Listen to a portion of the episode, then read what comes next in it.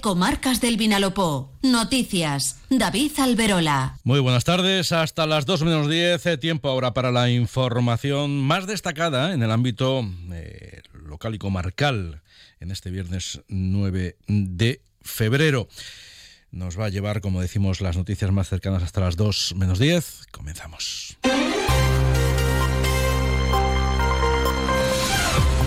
La Policía Nacional ha detenido en Crevillén a 11 personas integrantes de un mismo clan familiar en una macrooperación desarrollada esta misma semana, el pasado martes, en la que se ha desarticulado eh, un grupo dedicado a los secuestros, robos con violencia, tráfico de drogas, tenencia de armas eh, y otros delitos conexos a esos citados. En el operativo desplegado se han practicado 12 detenciones más, tanto en Alcoy como en el municipio murciano de Alguazas. Una docena de los 26 detenidos han sido puestos a disposición judicial hoy mismo en Elche, Alcoy y en la localidad murciana de Molina de Segura. A todos se les imputa los presuntos delitos de secuestro, robo con violencia e intimidación, tenencia ilícita de armas o tráfico de drogas, entre otros. La investigación, que está a cargo de agentes de la Unidad de Delincuencia Especializada y Violenta, la UDEF, de la Comisaría de Elche, continúa abierta, por lo que no se descarta que se puedan registrar más detenciones. Los arrestados son 17 hombres y 9 mujeres, todos de nacionalidad española y tienen edades entre los 17 y los 57 años. Acumulan además gran cantidad de antecedentes policiales, algunos por hechos similares a los que han dado origen a este arresto y que, como van a poder comprobar en tan solo unos segundos, dan miedo. El inicio de la investigación se remonta a mediados del pasado año, después de que tres personas permaneciesen secuestradas hasta que pudieran entregar una importante cantidad de dinero para ser liberadas. La violencia con la que actuaban los detenidos era extrema, tal y como ha explicado Alejandro Navarro, portavoz de la Policía Nacional en la provincia de Alicante. La investigación partió desde el grupo de UDEF de la comisaría de Elche, tras tener conocimiento de unos hechos que entrañaban extrema violencia. Las víctimas eran tres jóvenes y relataron a los agentes que un vehículo desconocido los abordó y tras bajar del turismo los autores se identificaron como policías. Efectuado disparos al aire con armas de fuego para cohibirles e introduciéndolos con gran violencia en el vehículo. Una de las víctimas fue torturada, llegándole a realizar puñaladas en las piernas para que confesara dónde guardaba un dinero que escondía. Finalmente las víctimas fueron liberadas, consiguiendo los autores un botín de 200.000 euros. La investigación de la Policía Nacional ha concretado que el grupo que ahora se ha desarticulado tenía como principal línea delincuencial la de perpetrar robos a otros grupos criminales que en su mayoría se dedicaban al tráfico de drogas. Es lo que se conoce como vuelco. Además, mercadeaban con armas de fuego que previamente habían sido utilizadas por ellos y así podían deshacerse de las mismas y beneficiarse de paso económicamente. En la macrooperación desarrollada esta semana han participado unidades especializadas de la Policía Nacional de Elche, Alicante, Murcia, Valencia y Barcelona. Cambiando de registro, el alcalde de Elche, Pablo Ruz, ha expresado hoy el apoyo rotundo del ayuntamiento a los agricultores del Camp de Elche en el marco de las reivindicaciones que estos días están haciendo y van a seguir realizando para garantizar la supervivencia del sector. El regidor ilicitano ha mantenido un encuentro con representantes de todas las entidades agrarias del Camp con los que ha consensuado un manifiesto en el que se insta al Gobierno de España a adoptar las medidas necesarias para mejorar la competitividad y la rentabilidad de la agricultura, la ganadería y la industria agroalimentaria. También se pide a la Unión Europea que garantice la producción de alimentos en Europa y que no incremente la dependencia de terceros países. Y se reclama tanto la revisión de los acuerdos comerciales con terceros países para incorporar exigencias ambientales como la flexibilización con carácter urgente de las restricciones aplicadas a agricultores y ganaderos en Europa. Pablo Ruz. El Ayuntamiento de Elche defiende a los agricultores. El Ayuntamiento de Elche defiende a la agricultura y a la ganadería intensivas. El Ayuntamiento de Elche defiende al regadío, tanto tradicional como intensivo, y defendemos a los agricultores. Y ante cualquier amenaza, ante cualquier mínima amenaza que suponga una más y mayor eh, pérdida o golpe a este sector, el ayuntamiento estará siempre al lado de su gente, que es estar al lado de Elche y al lado del futuro. En el manifiesto surgido de ese encuentro entre el alcalde de Elche y los representantes de entidades agrarias también se ha incorporado la exigencia de un pacto nacional del agua que asegure la disponibilidad de recursos hídricos para el Camp de Elche. Onda Cero Elche, Comarcas del Vinalopó. 102.0 FM. Firalacán, la institución ferial alicantina, se ha transformado en un gigantesco espacio dedicado al ocio y al mundo del turismo en caravana y autocaravana. De ello se ha encargado la Feria Caravaning 2024, que ha sido inaugurada este mediodía eh, por Manuel Rosalén, director general de Industria del gobierno valenciano. Este fin de semana y el próximo se reúnen eh, en IFA en torno a una treintena de expositores que ocupan más de 13.500 metros cuadrados de superficie expositiva y que muestran las últimas novedades del sector del caravaning, así como una amplia variedad de caravanas, autocaravanas, mobile homes, remolques convertibles y accesorios. Además, hoy, mañana y el domingo tiene lugar la tradicional concentración caravanista para quienes deseen vivir la feria de una manera diferente y compartir experiencias con otros apasionados del caravaning. En la inauguración de Caravaning, que cumple su edición número 31, ha estado presente Onda Cero. El magazine Más de Uno Elche Comarcas del Vinalopó se ha emitido desde allí este mediodía. Por los micrófonos de esta casa ha pasado José Antonio Cruz, de Caravanas Cruz. Sin lugar a dudas, el mercado español se está abriendo muchísimo. De hecho, hoy tenemos un claro ejemplo. Hasta hace pocos años, el viernes, el primer viernes, era única y exclusivamente para cliente extranjero y ahora vemos que está 50-50 mm, entre el cliente nacional y el cliente extranjero. O sea que estamos, eh, como se suele decir, on fire.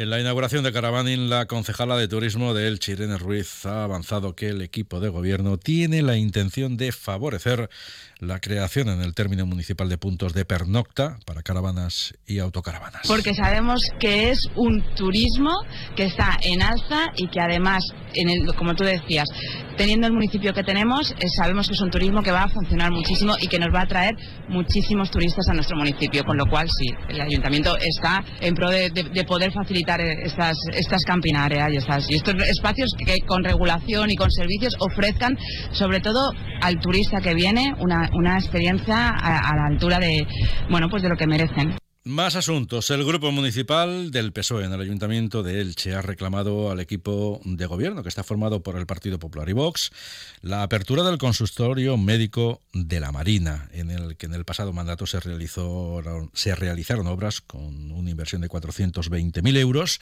unos trabajos que están finalizados hace meses sin que el servicio médico se haya activado.